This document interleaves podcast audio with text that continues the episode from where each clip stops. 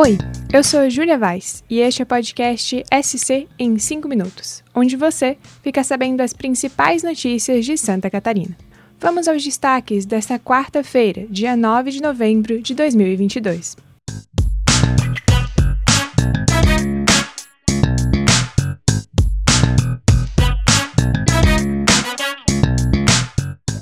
Começa o podcast de hoje falando sobre como pelo menos 12 empresários e agentes públicos de Santa Catarina estão por trás dos bloqueios ilegais nas rodovias do estado e do país. A informação foi confirmada pelo Procurador-Geral de Justiça, Fernando Comim, em entrevista à CBN Floripa. Comim esteve ontem, dia 8, em Brasília, acompanhado de outros procuradores de São Paulo e do Espírito Santo, para um encontro com o ministro Alexandre de Moraes, presidente do Tribunal Superior Eleitoral. O relatório, que foi apresentado ao ministro durante o encontro, é sigiloso, por isso, o procurador não disse quais são os nomes dos empresários envolvidos. Ouça a entrevista no NSC Total.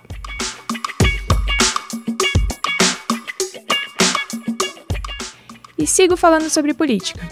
O orçamento do governo do estado para 2023 é o principal projeto que ainda precisa da aprovação da Assembleia Legislativa de Santa Catarina neste ano. A proposta é responsável por estimar a arrecadação do estado no próximo ano e por definir quanto será possível gastar. Os deputados têm até o dia 16 deste mês para apresentarem sugestões de emendas. Depois disso, o presidente da Comissão de Finanças e relator do orçamento, o deputado estadual Marcos Vieira, do PSDB, decide quais modificações acatar e elabora o relatório que deve ser aprovado pela comissão.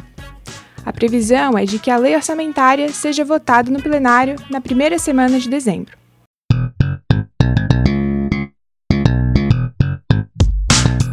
Mudando de assunto, nessa semana, uma mulher foi assassinada pelo companheiro em Itajaí. A filha dela foi quem chamou a polícia militar ao estranhar o sumiço da mãe. Porém, o Conselho Tutelar apresentou recentemente informações ainda mais dramáticas sobre a história dessa menina.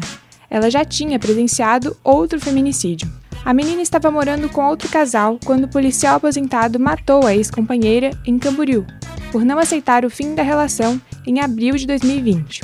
A garota se refere à vítima como avó mas as autoridades ainda não confirmaram se elas de fato são parentes. Depois desse crime, a adolescente teria voltado a morar com a mãe biológica, agora também vítima de feminicídio. A adolescente, hoje com 13 anos, foi quem estranhou o sumiço da mãe no começo desta semana e chamou a polícia militar. Ela estava trancada do lado de dentro da casa com a irmã caçula, de 5. A mulher foi encontrada morta no mesmo imóvel. As duas filhas foram levadas para um abrigo.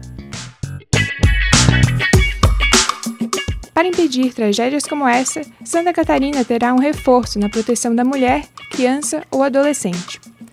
A partir da próxima terça-feira, dia 15, as instituições estaduais de segurança pública terão acesso às medidas protetivas de urgência, MPUs, deferidas pelo Tribunal de Justiça de Santa Catarina. A nova funcionalidade permite que a MPU seja transmitida eletronicamente do sistema do Tribunal de Justiça ao Sistema Integrado de Segurança Pública. Dessa forma, as polícias civil e militar e as instituições parceiras, como guardas municipais, Polícia Federal e Polícia Rodoviária Federal, poderão ampliar a fiscalização sobre os agressores e garantir uma maior assistência às vítimas de violência doméstica e familiar. Ainda sobre polícia. Um homem de 27 anos foi preso em Blumenau ao ser flagrado fazendo um aspas, delivery de maconha nesta terça-feira, dia 8. Além da droga encontrada na moto que ele dirigia, havia mais de 100 quilos do entorpecente na casa dele. Conforme informações da Polícia Militar, uma equipe fazia ronda quando se deparou com a motocicleta. Já existiam denúncias do, entre aspas, serviço que era feito pelo entregador. Por isso, os policiais o pararam o homem foi preso em flagrante por tráfico de drogas. E para terminar o podcast de hoje, você viu o banco de gelo que se formou em São Joaquim?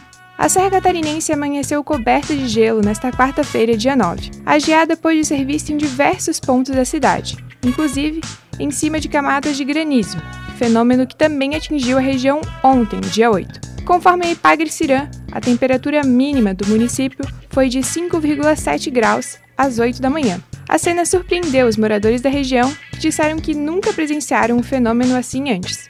Veja o vídeo no NSC Total.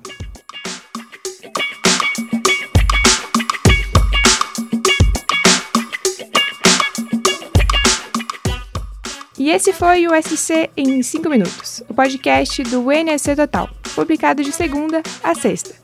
Produção e locução é minha, Júlia Vaz. A captação de áudio é de Gilberto Pereira. A edição de som é de Luísa Lobo. E a coordenação é de Carolina Marasco. Essas e outras notícias você pode conferir em nsctotal.com.br ou na descrição deste episódio. Até amanhã! Tchau!